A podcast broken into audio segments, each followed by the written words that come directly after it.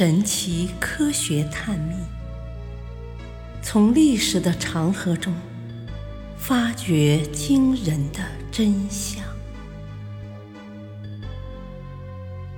第二部：识海玄谜。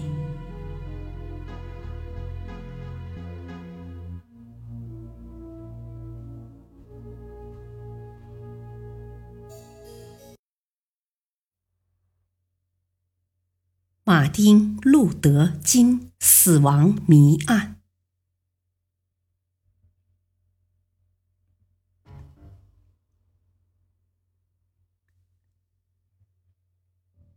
一九六八年四月四日下午六时左右，美国著名黑人民权运动领袖马丁·路德·金和几名助手在下榻的洛兰宾馆三零六房间内进餐。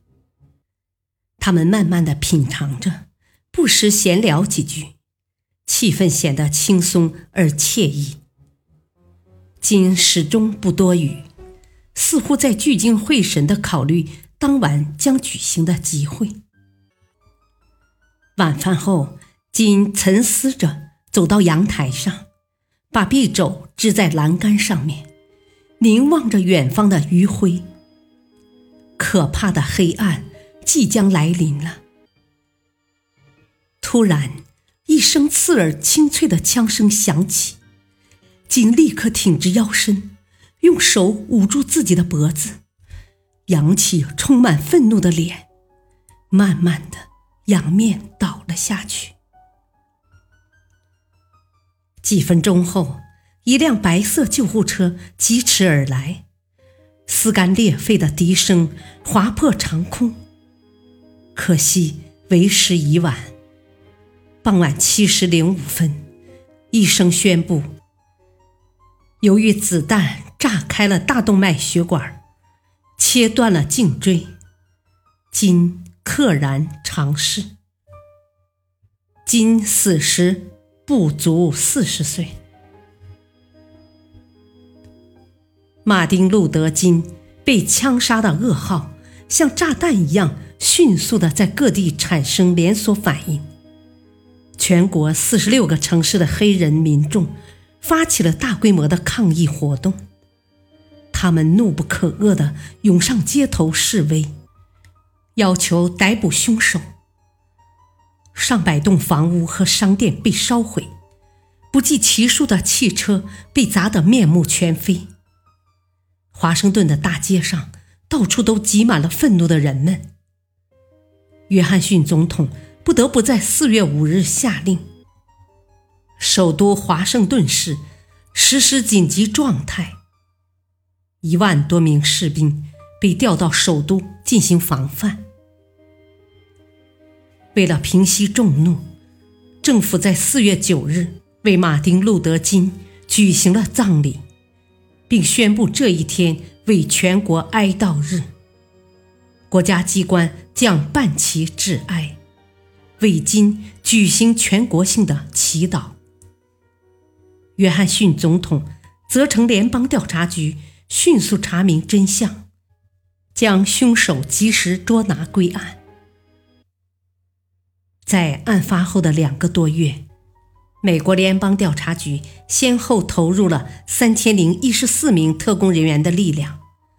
花费了一百四十万美元，累计行程五十万英里，最后终于将杀害马丁·路德·金的凶手詹姆斯·厄尔雷抓获归案。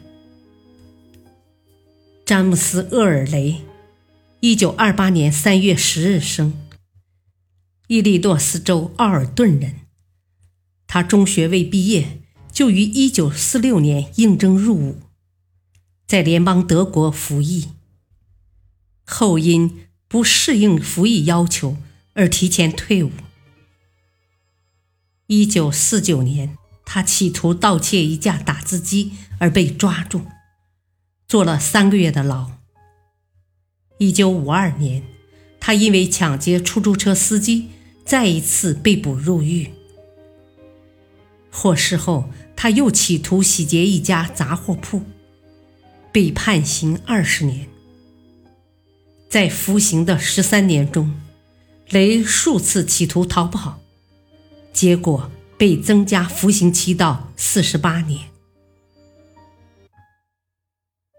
一九六七年八月，他越狱成功，此后一直逍遥法外。联邦调查局通过分析詹姆斯·厄尔雷所在原监狱中的服刑情况，解释了雷枪杀马丁·路德·金的动机。詹姆斯·厄尔雷具有严重的种族歧视心理。他在堪萨斯州莱文斯堡监狱服刑期间，曾拒绝转到荣誉监狱。因为那里不实行种族隔离制度，他还被怀疑在1960年的一次监狱暴动中参与杀害三名黑人。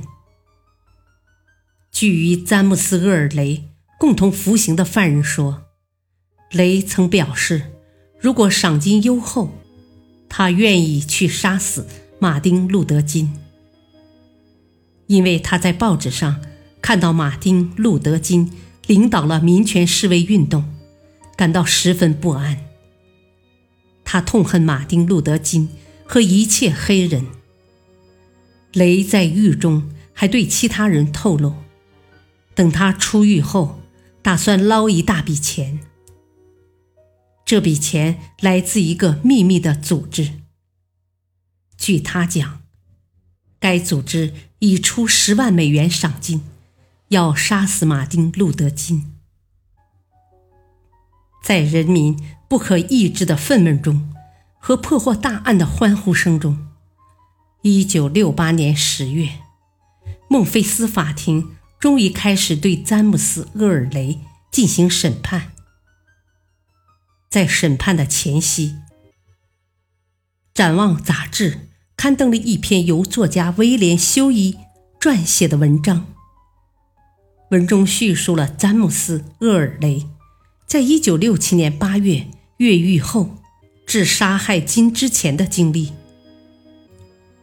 这一文章完全推翻了此前人们对他单独策划作案的推测。修一为了得到这些雷亲口所述的秘闻，向他支付了四万七千美元。詹姆斯·厄尔雷说：“他1967年越狱后，遇到一个名叫劳尔的古巴人。劳尔许诺给雷大笔钞票，并帮助他逃到某个安全的地方，去过衣食无忧的生活。条件是雷需要为自己完成一个大任务。这个任务就是杀死马丁·路德·金。”修一根据詹姆斯·厄尔雷的叙述，走遍全国，一一证实文章中提及的每个姓名、地址和人物。他拜访了几乎所有与雷见过面的人，用磁带录下了他们的谈话。他确信，雷所告诉他的经历都是真实可靠的。只有一个人，修一没有找到。这个人就是劳尔，因为连雷本人也不知道这个神秘雇主的联系方式，始终都是劳尔向雷提示他应该出现的地方。由此，修一的文章得出了结论：马丁·路德·金是死于密谋，而雷并不是单独作案。人们对詹姆斯·厄尔雷的说法将信将疑，向法院要求尽早开庭审理案件。经过六周的预审期，法院终于决定在1968年11月12日正式进行对雷的审判。然而，就在开庭的前一天晚上，詹姆斯·厄尔雷却突然宣布。他决定更换辩护律师。孟菲斯司法部门解释说，这个决定完全是由雷本人做出的，没有任何人向他施加任何压力。然而，人们仍然对这个变故产生了很多疑问。新律师还得从头开始工作，熟悉侦查材料，进行核查，并从中得出自己的结论。这又会像前一个律师一样，耗费半年多的时间。如果雷真是他自己所描述的那样受人指使，他为什么不尽快开庭，使自己平冤昭雪？而且，雷所更换的是著名律师珀西弗尔曼，上千美元的律师费又是从何而来？经过多次延期审判，最后开庭的日期终于确定在一九六九年三月十日，但是。事情又发生了不可思议的新情况。在开庭的前夜，孟菲斯司法当局宣布，公诉方和辩护方已达成协议，雷承认自己有罪。作为交换，他将不做电椅执行死刑，而是坐九十九年牢。审判的当天，公诉人做了发言。他竭力要人们相信，詹姆斯·厄尔雷是单独作案。